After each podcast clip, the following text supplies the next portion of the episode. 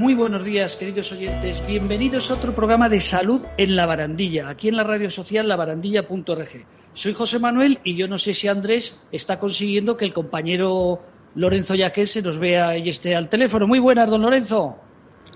Buenos días.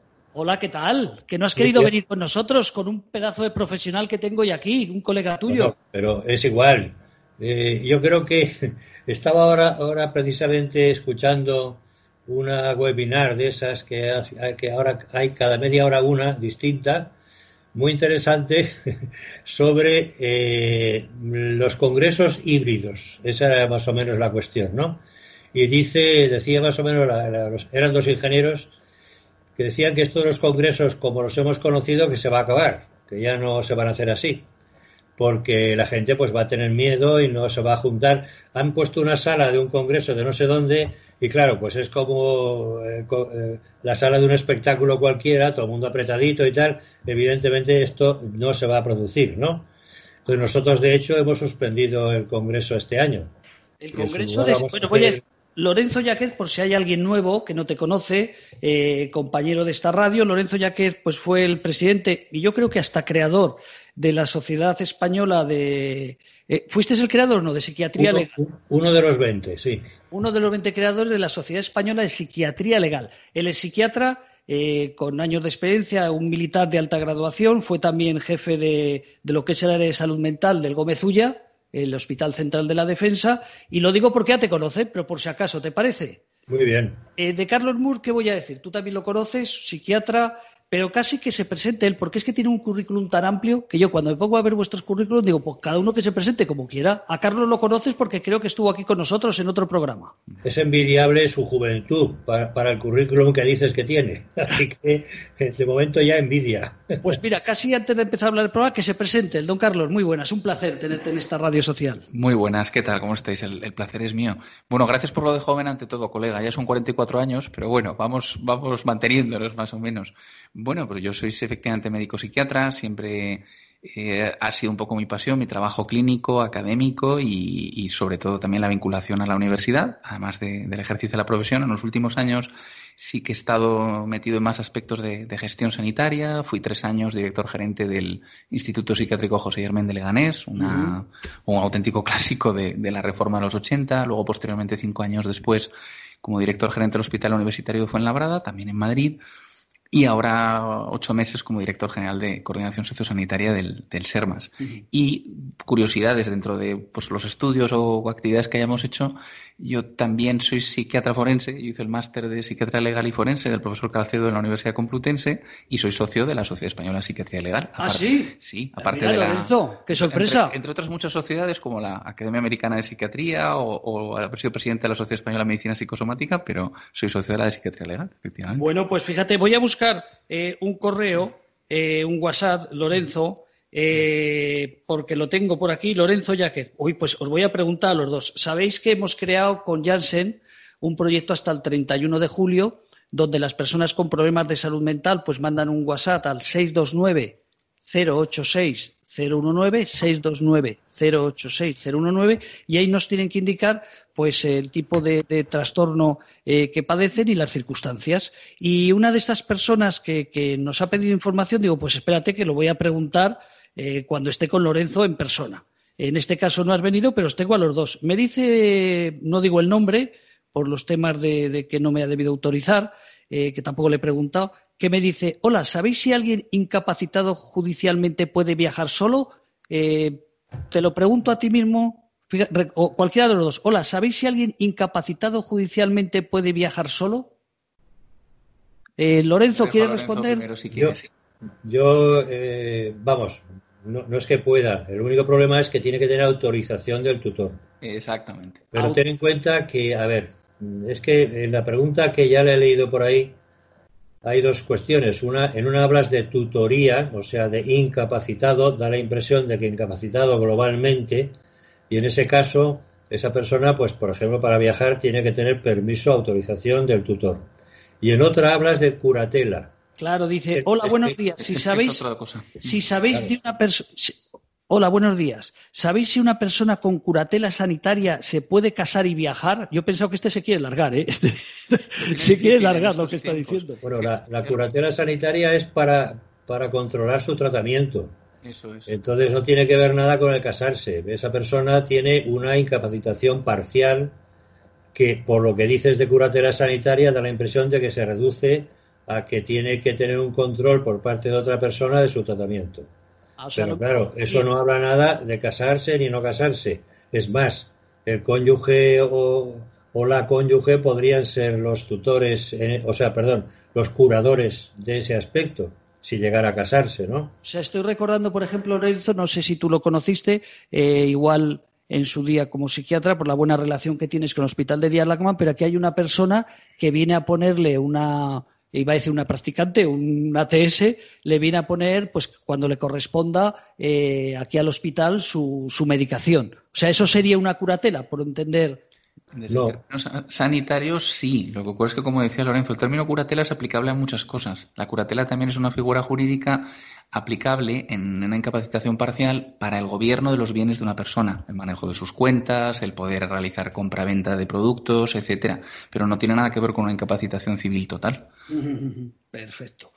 Lorenzo, ¿qué te parece si hablamos eh, contigo de más cosas, pero ya que tenemos aquí al invitado? Eh, se habla en las redes sociales, comentaba antes Lorenzo Yaquet, eh, de muchos temas y uno de ellos es el COVID-19 y cómo ha podido afectar o cómo está afectando a las personas con problemas de salud mental.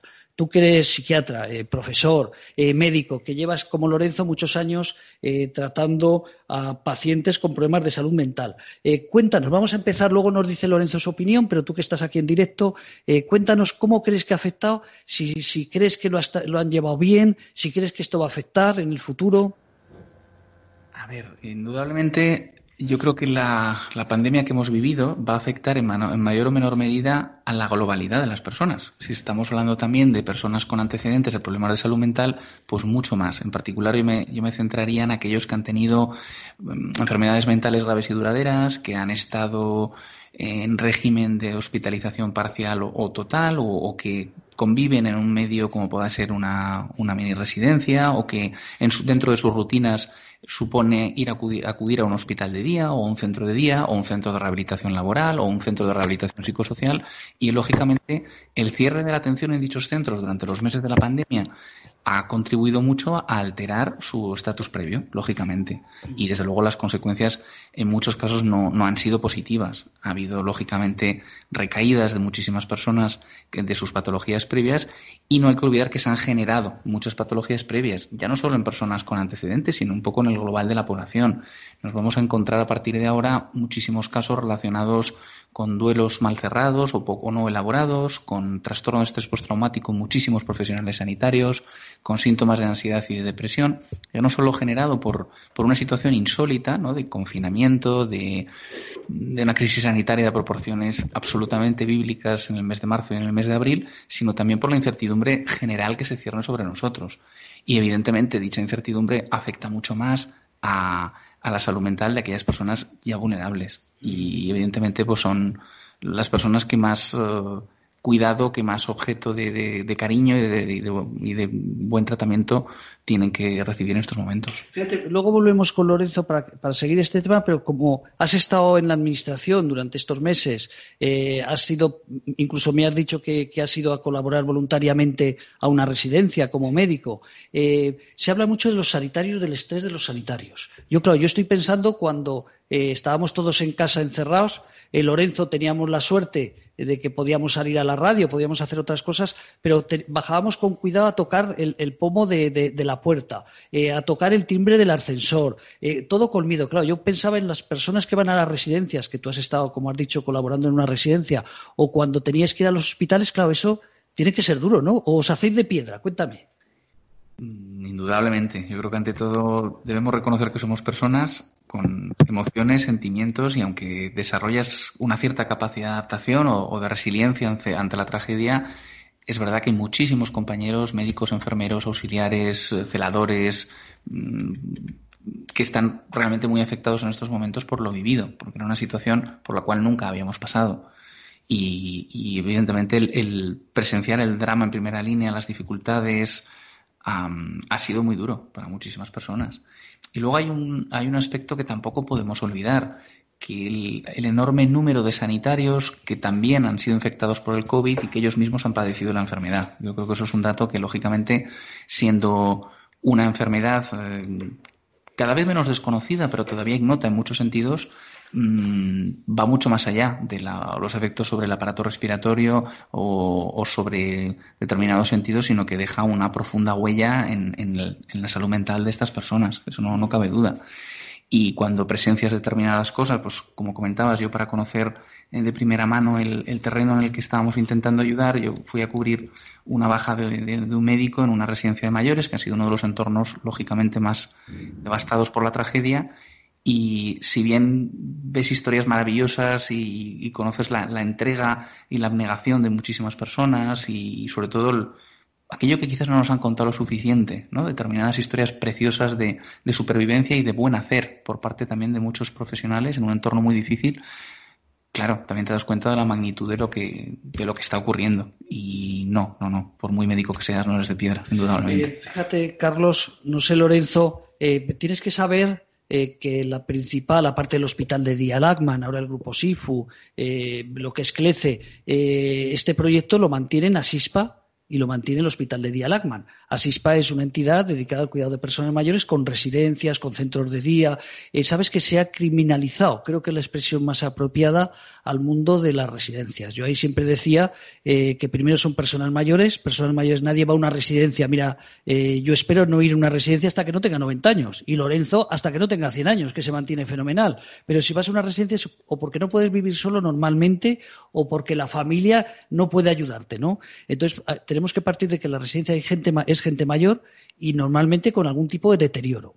Eh, eso primero. Los trabajadores, sobre todo en Madrid, en Barcelona, en la grande, vas en metro, vas en autobús, con lo cual es muy fácil. Entonces, y te lo digo de corazón, eh, se, han podido mejorar cosas, pero ¿se merece el mundo de las residencias el ataque que ha tenido por parte de los medios de comunicación y la gente en general? Yo, creo que evidentemente hay que hacer un abordaje mucho más objetivo, técnico y científico de lo sucedido y lógicamente de este mundo y de otros focos de la pandemia, porque lógicamente en muchas ocasiones se opina desde el desconocimiento y citabas un factor que es clave. En las residencias de mayores, al igual que en otro tipo de centros, ¿no? Tienes un perfil muy específico de población y efectivamente estamos hablando de personas muy longevas, muy ancianas, de un enorme número de nonagenarios, algunas centenarias, y digo en femenino porque en general son mujeres, con una enorme pérdida de reserva funcional, con mucha fragilidad y con una pluripatología previa importante, lógicamente, y eso hay que conocerlo para también entender un poco lo sucedido. Eh, como médico estarían orgulloso de que fuera Carlos Moon, ¿no? Cuando con todo este historial que de repente aparezca en una residencia, que vayas tú a ayudarles, no me digas que no estarían contentos.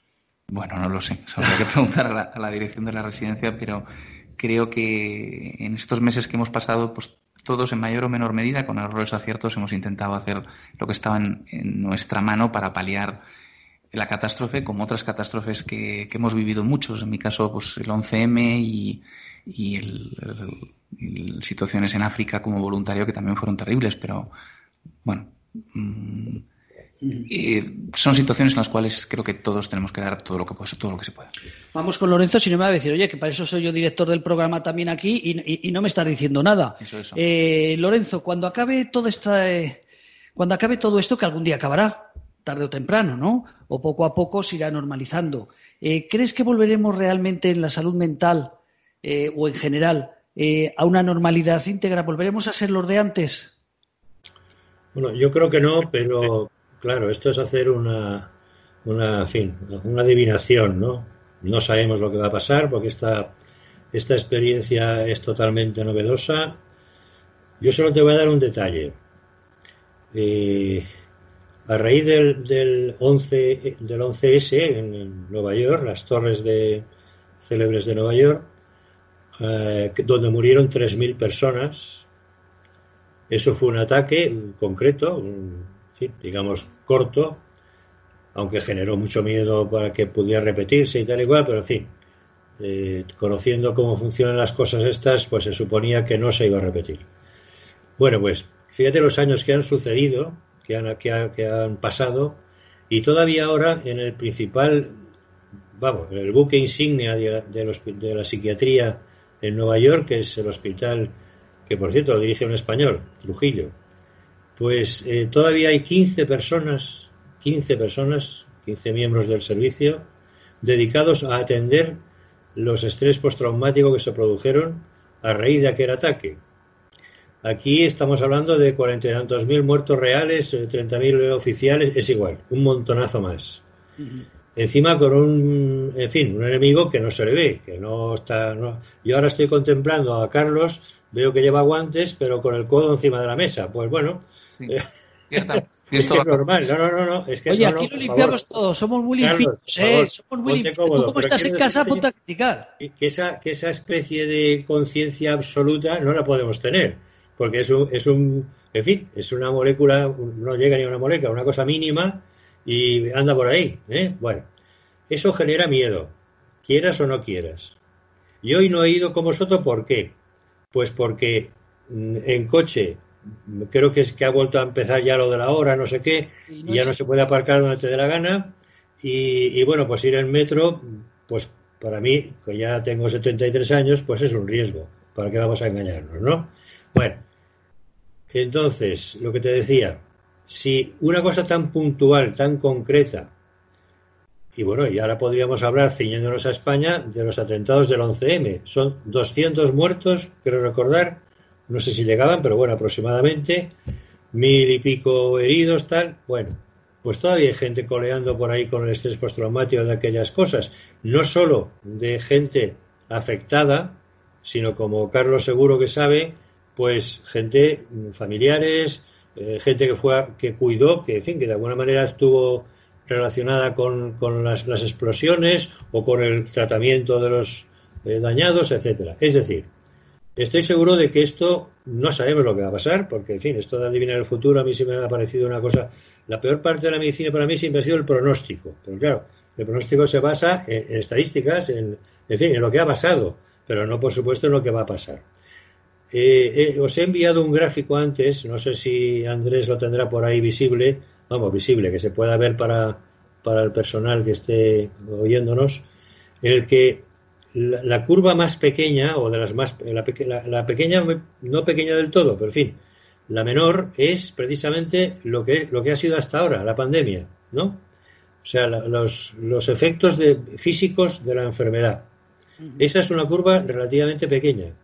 La grande, la grande, es que es una pena que no podamos verla, la grande ha sido precisamente, o se prevé que sea, perdón, las, eh, los trastornos mentales derivados de esto. ¿eh? Bueno, esto quiere decir que efectivamente yo creo que sí que va a haber bastantes problemas. Fíjate, otro detalle.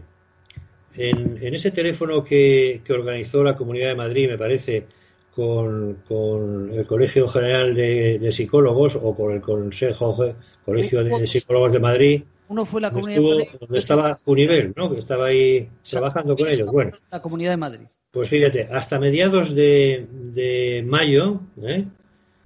había habido 8.000 llamadas. Es una pena que no estuviera ya por aquí para que nos diera más datos, ¿no?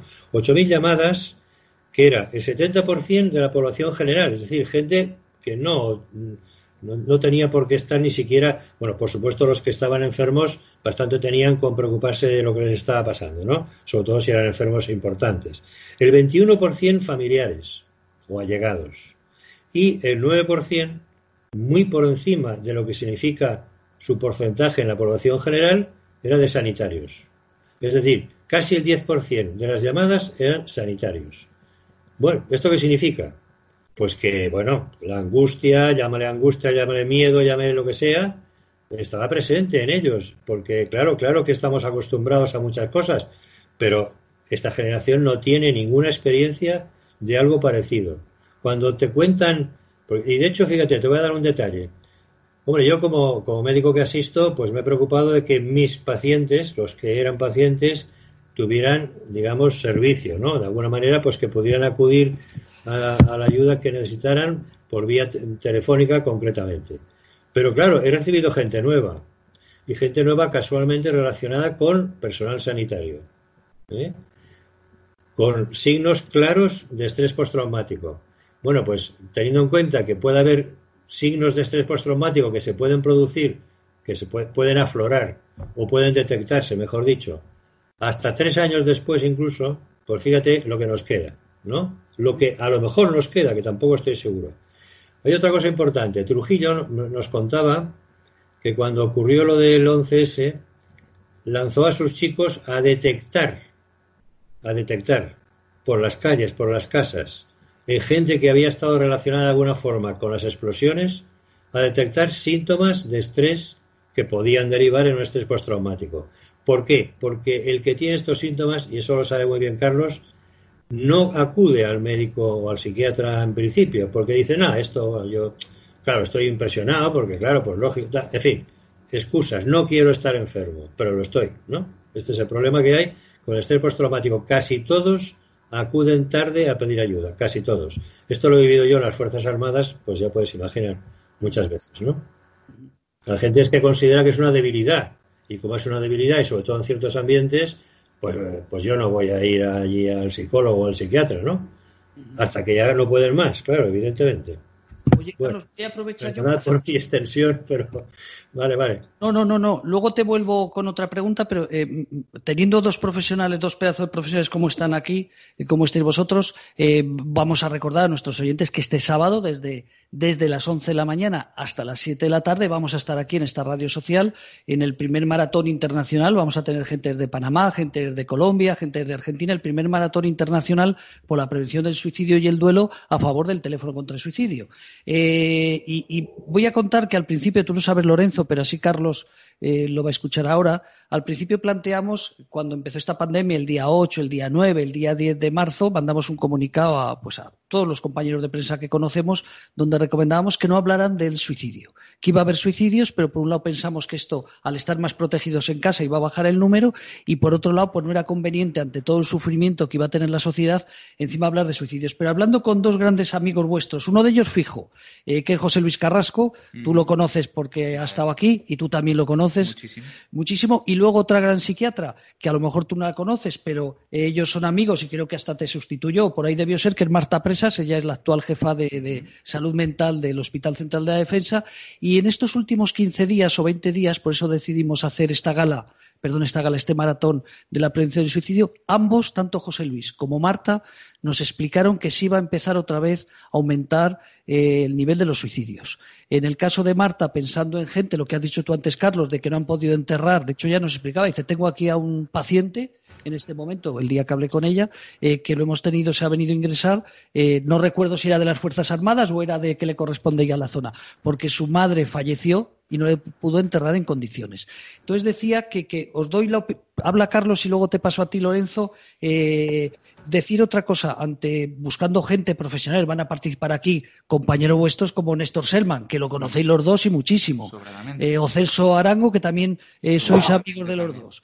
Pues os decía que buscando gente que sepa como vosotros de estos temas pues hablé con el promotor de Cero Suicidio Policial, que es un policía de, Sevilla, eh, que ha creado esta plataforma y me mandó una noticia que en este mes de, mayo se habían suicidado dos hosteleros. Eh, y hablamos de los dos hosteleros. Dice, pero es que el problema, José Manuel, es que estos dos hosteleros, porque uno era, primero, el primero de mayo fue lo primero que impresiona, y ahora a finales de mayo, pues es un restaurante muy conocido. Dice, pero es que yo tengo otros dos conocidos de una empresa de chucherías de una tienda de chuchería y otra empresa que no recuerdo si era una, eh, no recuerdo de qué era, que también se habían suicidado. Entonces, Carlos, ¿crees que tenemos que ponernos las pilas en la sociedad en general, aparte de la economía? Pero para este aumento de suicidios que comentaron tus colegas y que, y que me están dando ahora eh, mucha preocupación, ¿crees que va a ser así, Carlos?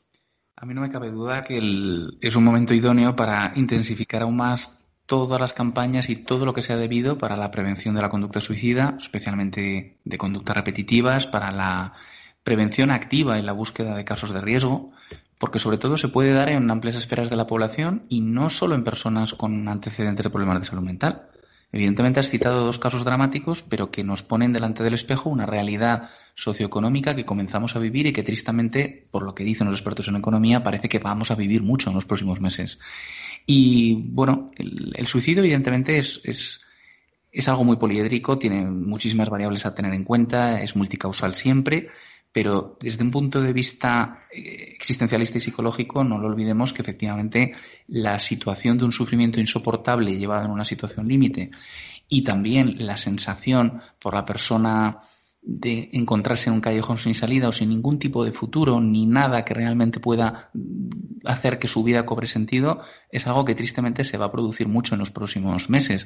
Porque ya no olvidemos que ya no es solamente la situación, por ejemplo, de la del, problema económico por la pérdida del empleo, sino que realmente el puesto de trabajo, el empleo, la profesión últimamente constituye algo muy importante en todas las personas en nuestra sociedad. Es algo que parece que te otorga un estatus o que da sentido a toda tu existencia por encima de cualquier otro factor. Bueno, si se aciertan en las cifras de previsible desempleo, hay muchas más personas que van a perder prácticamente su razón de estar o de ser. Y eso es algo lógicamente preocupante. Sé que hay en marcha muchísimas campañas a nivel autonómico y a nivel estatal al respecto y desde luego es un momento para estar muy alertas. Eh, Lorenzo, ¿qué opinas?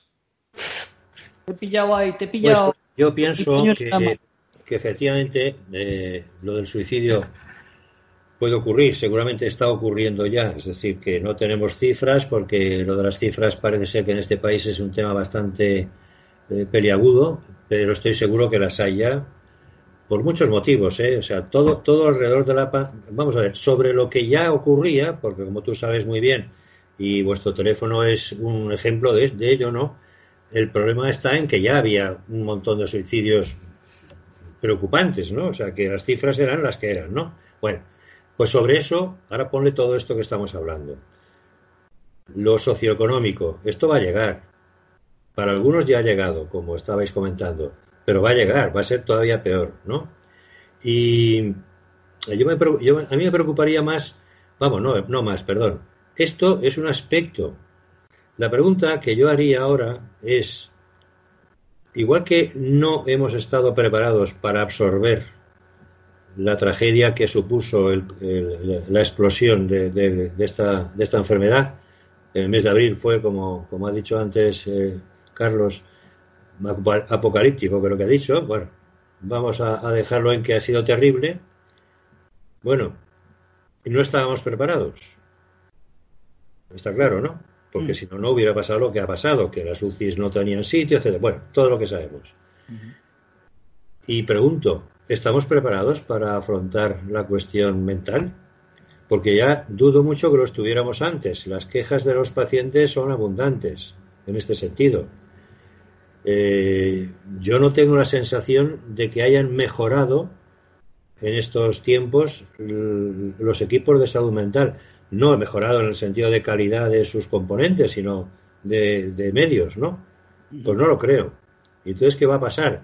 Pues a lo mejor pasa lo mismo que pasó con lo físico, que de repente hay una sobreabundancia de casos que no se pueden atender o no se pueden atender adecuadamente, ¿no? Porque con la pandemia, o sea, con la cuestión de la enfermedad física, hubo las dos cosas. Unos que no se podían atender y otros que no se podían atender adecuadamente. Que ha sido, por cierto, otra de las cosas que me he encontrado con, el personal sanitario que, ha estado ahí al pie del cañón.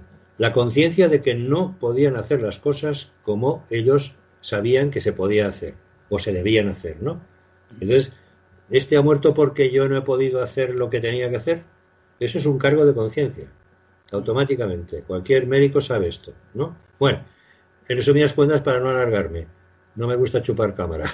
Ah. Que, eh, que, bueno, yo creo que el problema va a ser que no estoy seguro de que los, eh, en fin, las autoridades correspondientes ni siquiera sean conscientes, posiblemente, de lo que se viene encima en el sentido este mental, y si lo son, pues por falta de medios, por falta de lo que sea, pues, pues no, no me parece a mí no he visto yo una reacción diciendo, bueno, la, la, parte física nos ha pillado, vamos a lograr a intentar que no nos pille la psíquica. No lo veo así, no lo sé.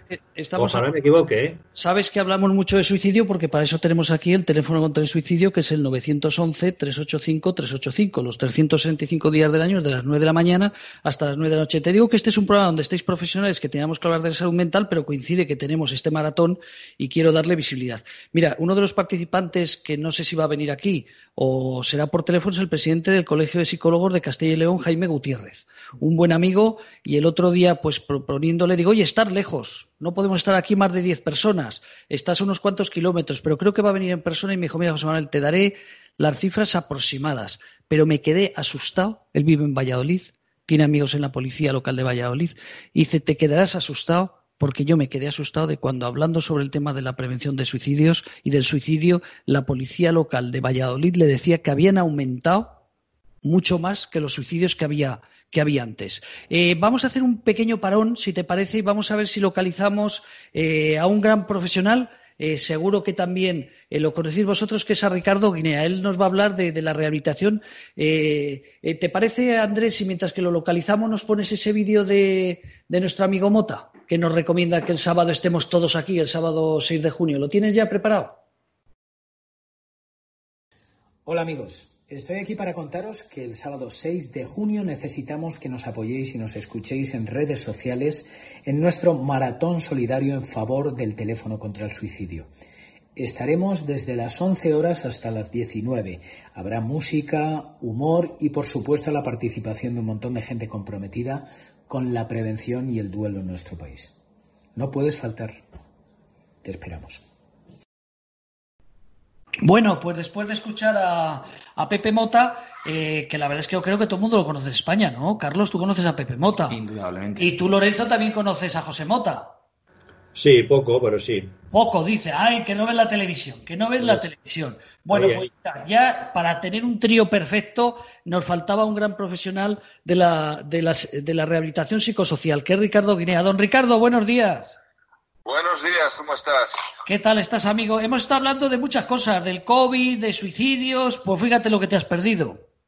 Pues ay, qué pena, me lo he perdido, sí, yo estoy aquí en la consulta también, abriendo mi consulta también y atendiendo, bueno, empezando a atender a la gente otra vez presencialmente. Bueno, si alguien no conoce a... Yo, tenemos la fotografía por ahí, nos la volverás a poner, Andrés, eh, tranquilamente la fotografía que está Ana y estoy yo, para que lo conozcan físicamente. Eh, Ricardo Guinea, bueno, ha sido, él ha sido expresidente de, de la Asociación eh, de la Federación Mundial de Psicorehabilitación, eh, aparte es un gran profesional, director y socio también de un hospital de día para personas jóvenes. bueno, todo un profesional, todo un profesional, ¿qué voy a decir? aparte, pues aparte le gusta escribir mucho porque es el director de la colección Rehabilitación Psicosocial del editorial Simática. Qué nombre tan raro, Simática. Los que no somos muy cultos. ¿Qué significa este editorial? ¿Por qué le habéis puesto ese nombre? No, es una, en realidad yo soy el director de la colección de libros sobre rehabilitación psicosocial, que es una colección nueva. Tenemos dos títulos de momento, una sobre el concepto de recuperación y otra sobre casos clínicos. Y Simática es una, bueno, es una tradición que la dirige Manuel Esber desde hace muchos años. Es un, un editor especializado en temas de salud mental y en temas de psicoanálisis, psicología y, eh, eh, y, no sé por qué le puso simática, no tengo ni idea, eso es cosa de él. Eh, voy a hacerle una pregunta a Lorenzo. Lorenzo, no sé si nos escuchas. Perfectamente. Ah, está escuchando también a Ricardo. Sí, sí. Ah, fenomenal, vale. Ricardo, mira, yo te iba a hacer una pregunta. El otro día te vi con un colega tuyo en un vídeo por ahí eh, que también lo conoce, no me ha dado tiempo de pasárselo a Carlos, pero Lorenzo ya que lo conoce, que estabas con tu compañero Martín Vargas.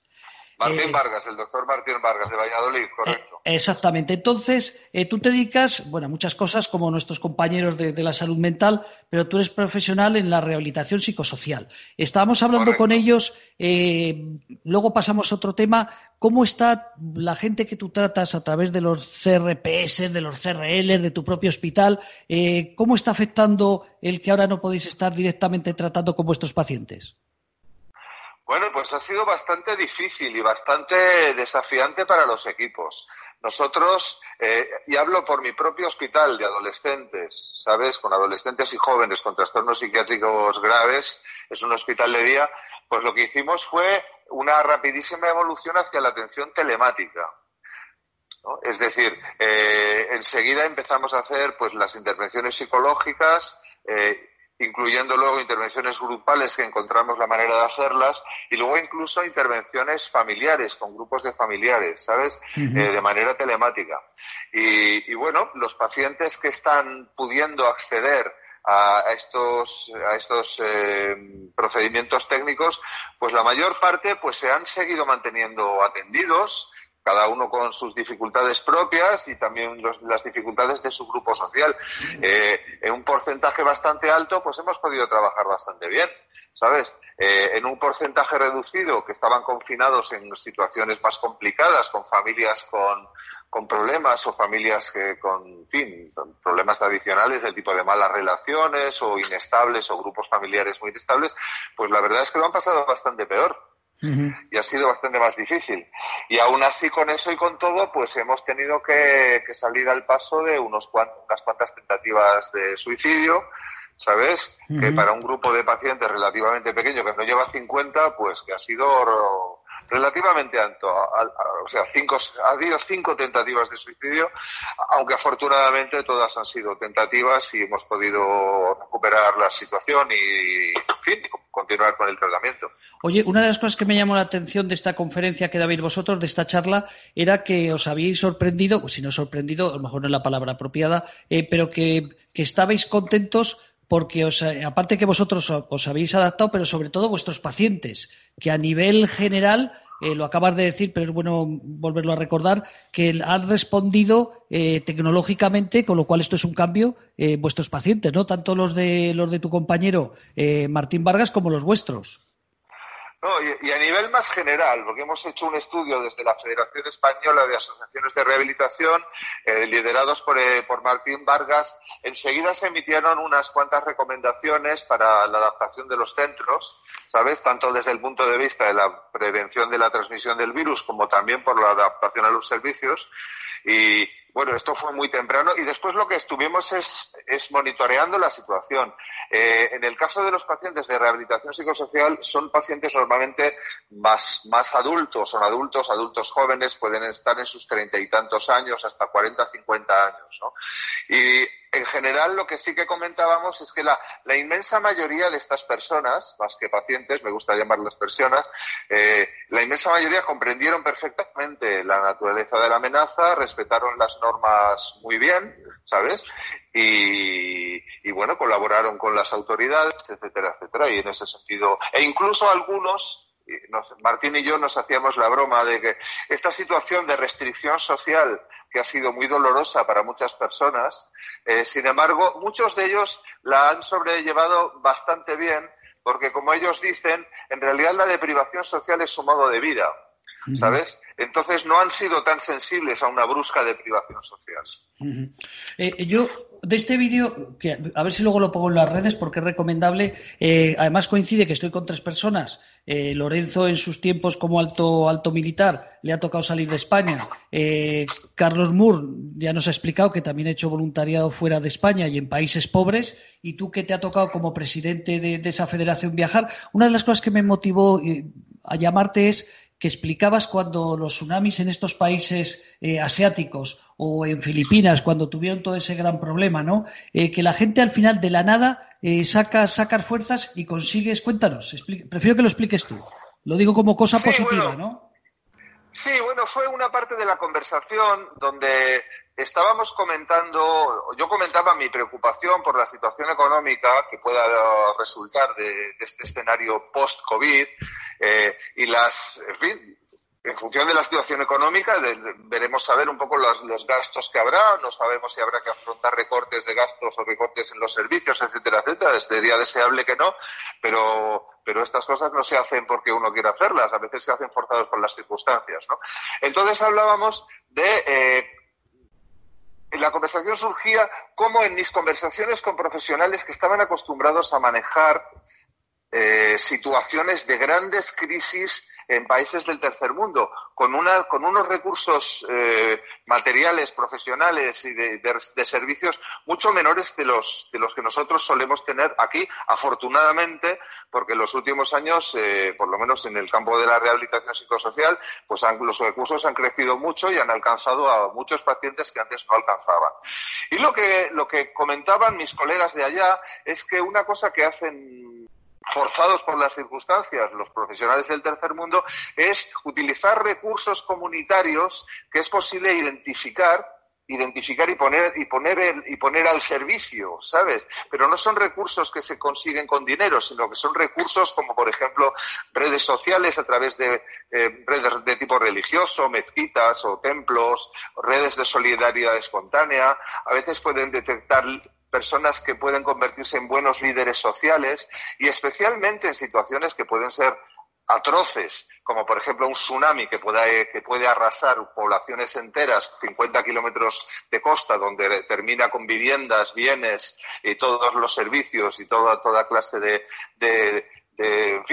recursos para que la gente sobreviva, pues una de las cosas que tendrían a hacer era intentar identificar líderes locales enérgicos, con capacidad resolutiva y que eran capaces de organizar a los supervivientes, ¿no? Y, sacarles de una especie de, postración mm, por su sentimiento de víctimas, ¿no? Y favorecer una transición de la sensación de víctima a la sensación de superviviente, de tal manera que todo el mundo se ponía a colaborar y para restablecer un poco las redes de, abastecimiento de aguas, de cuidado a las personas necesitadas, etcétera, etcétera. Y que eso era algo que los países del tercer mundo, pues en estas situaciones tienden a hacer más, de manera más o menos exitosa, naturalmente, dependiendo de cada sitio. Lorenzo, le voy a preguntar a Lorenzo, eh, que recuerdo que lo comentamos al principio, de esta pandemia y también eh, a Carlos. Yo recuerdo que en las redes sociales al principio se hablaba de que todos íbamos a ser muy buenos, que esto iba a ser maravilloso. Yo decía que después de esta pandemia lo que vamos a salir más pobres, pero no mejores. Entonces, eh, me gustaría, mira, le voy a preguntar a Carlos, te paso a ti Lorenzo, pero le voy a preguntar a Carlos, esto que acabo de decir, eh, que todo el mundo decía que éramos muy solidarios, que éramos muy buenos. Te doy tiempo para que lo pienses, ¿no? Eh, que yo recuerdo con Andrés decíamos, y lo he dicho en este emisora, digo, bueno, eso es que vamos a salir mejores, vamos a salir más pobres. Pero lo de mejores, claro, tú ves a los políticos todos los días dándose leches, eh, ves cómo está la gente crispada en la calle. Tu opinión, Carlos, y luego le paso a Lorenzo y luego que, que nos hable Ricardo. Cuéntanos, tu opinión de cómo crees que la sociedad vamos a salir de esta. Mi opinión clara es que, como en muchas otras ocasiones, no se puede generalizar.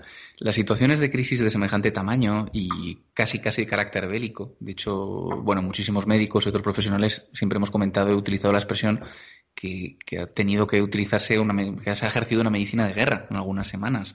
Y, es verdad que, como se decía tradicionalmente, las guerras, y bueno, estamos hablando con un militar experimentado, sabe mucho de ello, sacan lo mejor de las personas, pero también lo peor en muchas ocasiones. Y el comportamiento humano se obedece a muchísimas variables y es cierto, y aquí debo decirlo, que, los, que algunos medios de comunicación han transmitido una imagen de la reacción global de la sociedad durante la pandemia que probablemente no, no sea la que ha realizado el 100% de sus componentes, evidentemente.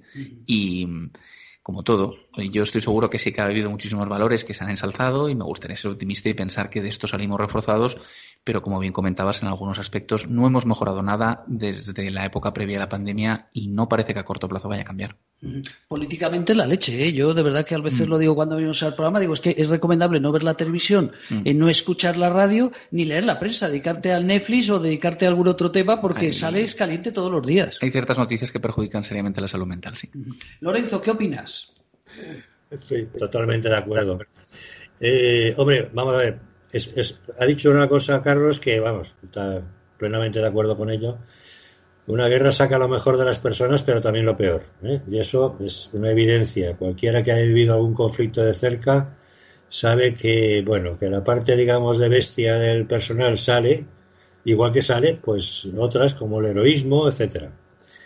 Aquí ha, habido una, una, reacción clara de solidaridad en una gran parte de la sociedad. Bueno, gran no sé, pero, pero como ejemplo, el otro día eh, la farmacia que, que yo suelo utilizar eh, pidió alimentos para el banco de alimentos y en un día ya tenía 70 kilos. Es decir, que, que, el barrio, bueno, el barrio, la parte, digamos, que ella, a la que ella sirve, pues, pues reaccionó rápido, ¿no? Bueno, al lado de eso, pues estamos viendo otras cosas que poco tienen que ver. Bueno, ya de la política no quiero ni hablar porque, en fin, ¿para qué? Eso es una, evidencia y luego, como, como profesionales de la salud, los tres estaremos de acuerdo en que es mejor, efectivamente, no leer, no oír, en fin, dedicarse a ver flores, que es lo que me gusta a mí, como si ves mi imagen. Bueno, eh, es evidente. Yo creo que por el tiempo, mm, la, experiencia humana con el tiempo demuestra que mejor dicho, la experiencia humana demuestra que con el tiempo la parte así más de solidaridad y de esas cosas se va perdiendo. Entre otras cosas porque en este caso, por ejemplo, que estamos hablando de los alimentos y tal, el personal va a sufrir el, problema económico. Y claro, cuando afloja de alguna forma tu economía, tu generosidad disminuye. Eh, esto además es que es lógico, vamos, que en principio tiene su lógica, ¿no? Yo cuando me paran por la calle muchas veces la, gente, estos, esta gente que está por ahí con, con carpetas de un montonazo de ONGs, siempre les digo lo mismo, de mira, yo soy retirado, dedico un mes de mi pensión anual a ONGs distintas, ¿tú crees que debo hacer más? claro, teóricamente podría hacer más, claro, pues mira, la mitad, ¿no? Eh, yo qué sé. Pero claro, también es verdad que, en fin, uno no ha trabajado toda su vida para luego pasar penurias, ¿no? Bueno, entonces, esa parte es la que yo creo que se va a agotar. Y entonces vamos a tener un problema muy serio, porque como el Estado ha demostrado sobradísimamente que es incapaz de subvenir las necesidades de esta población que va a estar hambrienta, como ya vemos en las colas y tal por ahí, el Estado no lo hace, tiene que depender de organizaciones pues como Cruz Roja, Cáritas, parroquias, etcétera, etcétera, etcétera.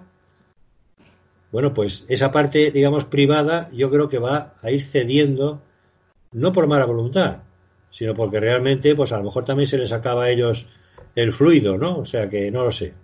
Fíjate, eh, yo ahora para Ricardo que nos está escuchando, eh, me, he pasado una cosa a otra, pero estos días estamos viendo Estados Unidos y es que tener la oportunidad de tener a Carlos Mura al lado, estar al otro lado de la pantalla, eh, a Lorenzo, a mi querido amigo Lorenzo, y tener a Ricardo que ha viajado un montón, estos días estamos viendo el caso de Estados Unidos. Yo lo voy a preguntar como psiquiatras. En este caso, como médico, eh, nuestro amigo Ricardo, eh, yo estoy viendo la televisión, lo poco que la veo, vemos lo de Estados Unidos. Yo entiendo que la policía de Estados Unidos, y tú que eres militar, sabes que no es lo mismo la española, porque, hombre, los delincuentes algunos llevan pistolas, otros llevan navajas, pero es que en Estados Unidos todo el mundo puede llevar una pistola, porque además está, está legalizado. Con lo cual yo entiendo que la policía de allí tenga que tener más precauciones que la de aquí. Entiendo que puedan cometer más atrocidades, porque la defensa de ellos siempre va a ser mucho más complicada y mucho más tensa. Pero mi pregunta es, Donald Trump, y lo estoy diciendo en serio, fíjate, ¿eh? Eh, eh, lo veis como psiquiatras y como médico, Ricardo. Voy a empezar por ti, Ricardo, que no has hablado últimamente, pero luego sigo con ellos. Yo estoy viendo a este hombre y la postura que está tomando, está claro que es listo, si no, no hubiera llegado a presidente de Estados Unidos. Y encima es un millonario, luego tampoco tonto no es, si no tampoco hubiera creado el, el, imperio que ha creado empresarial.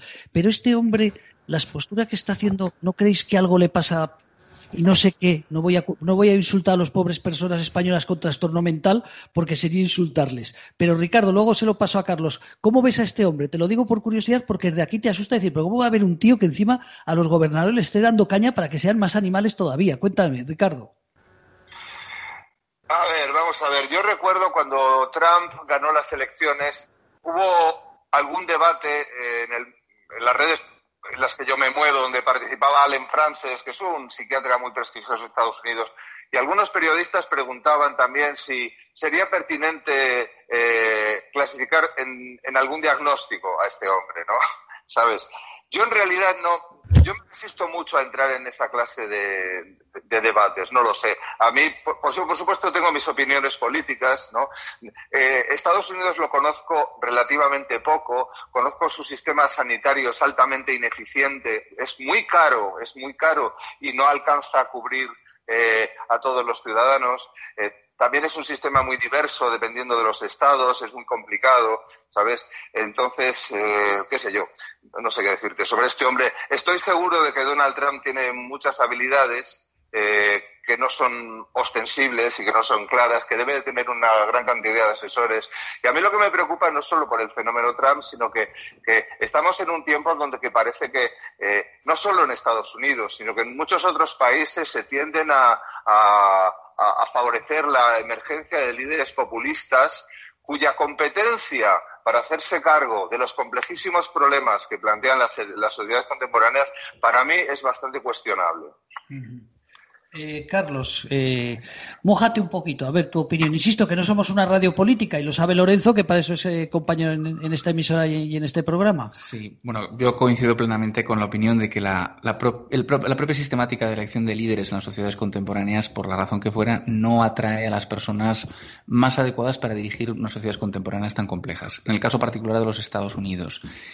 Es una sociedad muy diferente a la europea, con una escala de valores notablemente distinta. Yo he vivido un año allí trabajando en el Hospital Montesini de Nueva York. Voy dos veces al año, bueno, este año no, claro, pero acudo con muchísima frecuencia a impartir clases en, la Universidad de Harvard o en el Boston College en, en Massachusetts. Y hay una cosa que tenemos que tener en cuenta. La violencia como parte integrante de la sociedad norteamericana es algo muchísimo mayor que en los países europeos. Y está explicando también lo que es los sucesos de estos días, aparte de un conflicto racial larvado en muchísimos puntos de la geografía norteamericana que sigue existiendo. En cuanto a Donald Trump, bueno, Trump evidentemente podría recibir todo tipo de etiquetas. De hecho, la propia APA, de la cual soy miembro hace muchos años, la Academia Americana de Psiquiatría, mm, hizo una especie de casi de evaluación con varios psicólogos y psiquiatras miembros de la sociedad acerca de la salud mental del presidente. Y muchas personas llegaron a intentar proponer un proceso de impeachment porque creían que no era una persona capacitada por su estado mental para, para dirigir el país y por ende el planeta. No lo olvidemos, sigue siendo la persona más poderosa del mundo.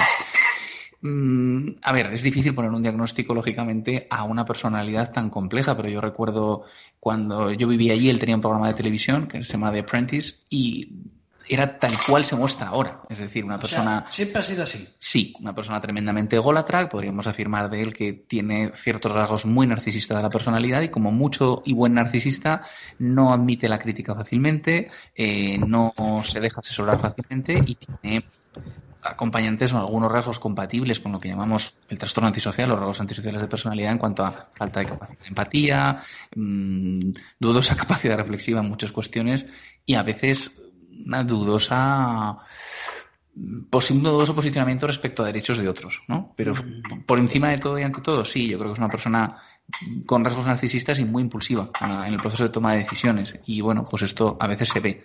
Ahora bien, a mí, en contra de lo que muchos puedan pensar, me parece alguien tremendamente listo. Es que está claro que listo tiene que ser, ¿eh? si no, no estaría donde está. Eso hay que partir. Eh, Lorenzo, eh, como ha dicho Carlos, fíjate, es otro, otro tipo de, si no de civilización, de pensamiento, ¿no? he comentado el tema de las armas, que eso me figuro con policía no es lo mismo actuar en España que actuar en Estados Unidos. Pero ante una situación que eso no sale de un día, eso ya está ahí latente, ese problema racial que tienen. Lorenzo, ¿tú qué opinas? Que, este hombre, más que apagar fuegos, es incendiario, ¿no? se me ocurre a mí. Lorenzo, ¿qué opinas? Bueno, eh, exigir a las autoridades, digamos, locales que hagan lo posible para apagar el incendio, eso no me parece que sea muestra de, ningún tipo de incompetencia, ¿no? En este caso. Ten en cuenta que las, la violencia, como ha dicho, realmente creo que lo han dicho los dos, tanto Carlos como, como doctor Guinea, ¿no? Ambos han, explicado que, bueno, que la violencia en Estados Unidos, pues, pues tiene un nivel y una extensión en la población que no la tiene aquí. Bueno, esto es evidente, ¿no? Es decir, digamos que allí es fácil que todo el mundo tenga un arma y no, no es para tenerla en el armario, evidentemente. Bueno, cierto también es que la policía allí, con facilidad, y estamos viendo casos distintos que van sembrando el tiempo, ¿no? Actúa de una manera especialmente violenta con cierta población, ¿no? Con, concretamente los afroamericanos. En este caso concreto, y estoy hablando por la prensa, que como sabemos todos, pues no es precisamente lo mismo que un juicio ya con sentencia, eh, parece ser, parece ser que este hombre, cuando ya tenía esposado a la víctima, tenía la, tenía ya, digamos, paradito, o sea que ya no era un problema de armas, ¿eh? siguió apretando con su rodilla el cuello, que no sé para qué. Es ese problema que parece ser que se va a dilucidar, ¿no? Bueno, eso es una actitud bestia de un señor concreto. No se puede juzgar a una sociedad por eso, salvo que haya un problema entre comunidades, como en este caso, pues, la anglosajona y la afroamericana, ¿no? Que parece ser que sí lo hay. Yo no conozco a Estados Unidos tanto como para asegurarlo, pero por lo que he leído mucho, pues sí, sí lo hay. Entonces, luego qué pasa? Luego pasa lo que ha pasado tantas veces. Se incendia la calle. Ha pasado un montón de veces.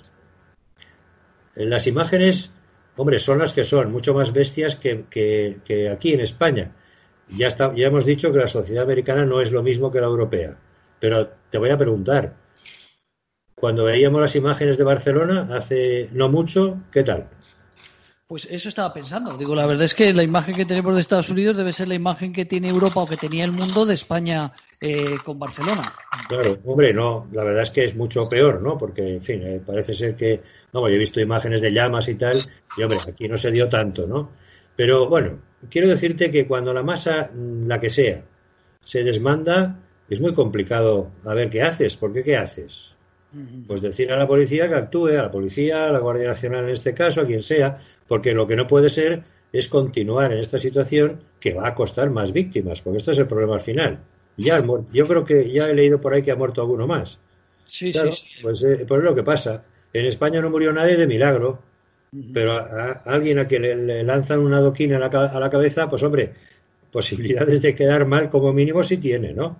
Bueno, ¿y eso qué nivel de violencia es? Y además una violencia premeditada. ¿eh? No, es la masa loca, es alguien que está en un balcón y tiene un adoquín. ¿eh? Claro, pues.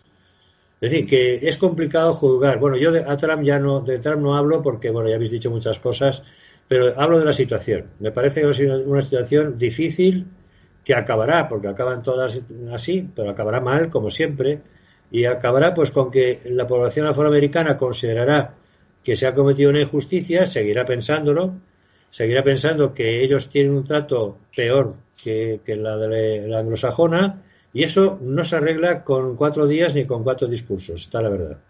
Es que a mí, fíjate, ya terminamos con esto y ya nos vamos a despedir con última pregunta. Me llamaba la atención pensar en España que era ocurrir en Cataluña lo que ocurrió hace unos meses, ¿no? Con esta situación de pandemia es lo mismo en Estados Unidos. Por eso es lo que os he hecho esa pregunta, porque me da pena. O sea, a mí realmente me da pena esa gente, los americanos, yo porque tengo familia allí. Bueno, vamos a terminar con lo que hemos empezado.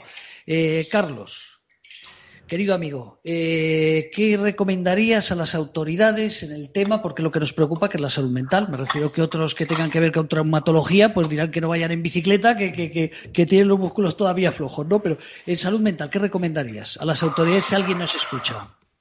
¿Estás cocinando, Ricardo? Te escuchamos en los ruidos que parece que estés cocinando. No, me estoy moviendo aquí por el despacho. Ah, no, vale. estoy cocinando. Vale, vale. Dime, Carlos, ¿qué opinas? Bueno, yo, creo que habría que dar muchísimos consejos y no solo a las autoridades o a quienes pueden posicionar recursos para realmente dar atención a esa curva o esa pandemia de problemas de salud mental que comentaba Lorenzo anteriormente, que con total seguridad va a venir, sino también dar muchos consejos y mucha pedagogía a la población general, porque es verdad que vienen tiempos duros. Hemos pasado unos meses de, una situación total de emergencia, pero ahora vienen unos meses presumiblemente muy duros y que nos van a poner a prueba individual y colectivamente. Y es cierto que todo aquello que sea incrementar recursos intermedios, potenciar las ah, habilidades en todos los sentidos de aquellas personas que tenían un problema salud mental previo, prevenir determinadas situaciones de exclusión o situaciones de riesgo justamente para poner a, personas con mayor o menor riesgo de vulnerabilidad en situaciones complicadas y sobre todo incidir en el tema del riesgo suicida, yo creo que son cuatro o cinco cuestiones que hay que poner encima de la mesa en el momento actual. Eh, estabas escuchando, ¿verdad, Ricardo? Estoy, estoy escuchando. Cuéntame, tus recomendaciones. Recomendaciones. Bueno, vamos a ver, yo ahora mismo estoy intentando ver cómo reabrimos y de qué manera podemos reabrir los servicios que tenemos, ¿sabes? Y por lo que el contacto que tengo con otros, con otros colegas, pues eh, una buena cosa será volverlos, volverlos otra vez a poner en funcionamiento con la máxima con la máxima rapidez posible y, reevaluar las situaciones que se estén presentando, eh, más allá de imaginarnos qué tipo de escenarios, intentar evaluar efectivamente qué situaciones se nos están presentando, ¿no? y, luego, pues, pues vamos a ver, yo como te comento, mi inquietud es un poco en el medio plazo. Vamos a ver en el medio plazo efectivamente eh, eh, cuáles son los riesgos que van a aparecer, los riesgos psicosociales, ¿sabes? Derivados de la interacción entre las condiciones de vida y la salud mental, que tiene una, eh, tiene una interacción importante, ¿sabes? Como en la OMS lo llaman los determinantes sociales. A mí me parece que las penurias y las dificultades económicas van a afectar a muchas personas y esto va a afectar a, su salud mental y vamos a ver cómo conseguimos eh, reformarnos en el sentido de reaprender los profesionales a partir de las circunstancias que se nos que se nos aparezcan cuáles serán las formas más eficientes de, prestar ayuda a las más cantidad de personas posibles. Entendido. Entendido. Y Lorenzo, te dejo a ti despedir el programa, aunque luego me despido de la gente, pero tú, tu última opinión. Bueno, ya he dicho antes que tenía la impresión, que quizás sea una impresión falsa, pero en fin, la que tengo, ¿no? Por compañeros que están en la pública y tal, que, bueno, mm, posiblemente no se esté haciendo demasiado para prevenir lo que puede ocurrir en la salud mental, que quizás sea más que, más que tener ahora mismo muchos medios, porque a lo mejor ahora mismo no hay dinero siquiera para tenerlos, ¿no? Porque esto es otro problema muy serio que tenemos. Eh, si si la, gente de los ERTE no está cobrando, pues imagínate tú, como para pensar en, eh, en reforzar equipos, etcétera, ¿no? Vamos, yo creo que estoy, bueno, Carlos no quiero comprometerlo, pero Carlos ha estado recientemente en la gestión pública y bueno, supongo que podría contar y hablar muchísimo. No quiero, no te pregunto, ¿eh? No te pregunto porque, bueno, lo que te quiero decir es que mm, temo, me temo que tendría que haber un plan por lo menos. Es decir, yo estoy convencido que en sanidad, a ver si nos aclaramos, no podemos tener todos los medios mm, a 100% por si viene otra pandemia. No, no podemos porque es, es imposible. Eso es un gasto que no, que vamos, que es, que es, eh, no se puede no se puede financiar. Pero sí tendríamos que tener la capacidad para que en un momento determinado poder hacer que los equipos se dupliquen, se tripliquen o lo que haga falta, pero tenerlo previsto. No, bueno, vamos aquí a ver a quién cogemos y tal, y de cualquier manera. Tú sabes lo que es que, por ejemplo, me contaba una enfermera que te metan en una UBI, que nunca está una UBI, era una enfermera de consultas, y te digan a una UCI, una UCI de un hospital importante, no tenía ni idea de lo que era una UCI, vamos, más allá de lo que todo el mundo, eh, eh, como cualquier hijo de vecino, vamos a decirlo así. Hombre, un poco más porque, claro, es enfermera, ¿no? Pero no conocía procedimientos, ¿no? Nada. La angustia que eso produce, seguramente esta mujer, bueno, seguramente no, ya sé que está, que está enferma, ¿no? Sí, lo que decía. el problema es, el día que haya mil o dos mil o tres mil como ella, ¿está preparada eh, la sanidad pública para para, en fin, absorber este, este, este, este problema? Porque a lo mejor no lo estaba ya antes, ¿no? Que, en fin, de eso también podríamos hablar. De hecho, hemos hablado en un programa que faltaban medios. Bueno, pues fíjate ahora. Es decir, yo creo que lo que hay que hacer es dotar a la, a la sanidad pública de medios para poder reaccionar. Aunque, no sé cómo decirte, por lo menos de organización, que todo el mundo sepa lo que tiene que hacer. En Israel, cuando suena la alarma, todo el mundo sabe lo que tiene que hacer. No, no están todos los días metidos en los búnkers, no, no, no, ¿qué dices? Pero todo el mundo sabe dónde tiene que ir exactamente. Si tiene que, coger esto, coger aquello, la mascarilla, lo que sea. Pero, pero así, como relojes. Bueno, pues eso, más o menos esa sería la idea. Bueno, pues Lorenzo, yo no sé si hemos aprendido algo o no. Eh, para mí ha sido un placer, de verdad, eh, tenerte aquí, aunque sea a través del Skype, eh, poder hablar con Ricardo Guinea, que sabe que lo admiramos en esta casa, y como no, nuestro buen amigo Carlos. Además, te voy a contar una cosa, Carlos. Algún día eh, Lorenzo, si algún día tú estás felizmente casado como yo, eh, y Ricardo creo que también. Eh, Ricardo, pues tú también estás felizmente casado. Bueno, pues si algún día queréis salir a ligar, queréis salir a ligar, ir con Carlos, que yo cuando lo he visto en muchos sitios, las mujeres no me hacen ni caso y todo el mundo van a por ellas. Con eso, a por él, con eso nos vamos. Ricardo, que ha sido un placer. Lo mismo siempre, un abrazo a todos. Un abrazo y suerte con ese hospital. Gracias, gracias. un abrazo Ricardo, que te vaya muy bien. Eh, Lorenzo, la semana que viene más. Ah, sí, eso es nuevo. Eso es nuevo, claro, pero hombre, eh, ahora lo que nos ha quedado hoy lo tenemos que terminar la semana que viene. Un abrazo, Lorenzo. Un abrazo, Carlos, un abrazo, me alegro de verte. Igualmente, Lorenzo, muchas gracias también, Ricardo, gracias. bueno, Carlos, bienvenido. Sabes que esta es tu casa. Gracias. Bueno, queridos oyentes, nos vamos. Ha sido un placer. Soy José Manuel Dolader. Salud en la barandilla. Como siempre, aquí en la radio social, la barandilla.org. Y el sábado, recuerden, el sábado, desde las 11 de la mañana hasta las 7 de la tarde. Ocho horas seguidas hablando de prevención de suicidio y de duelo. Muchísimas gracias con actuaciones musicales, bueno, de todo. Ahí nos vemos. Un abrazo, José Manuel y Andrés.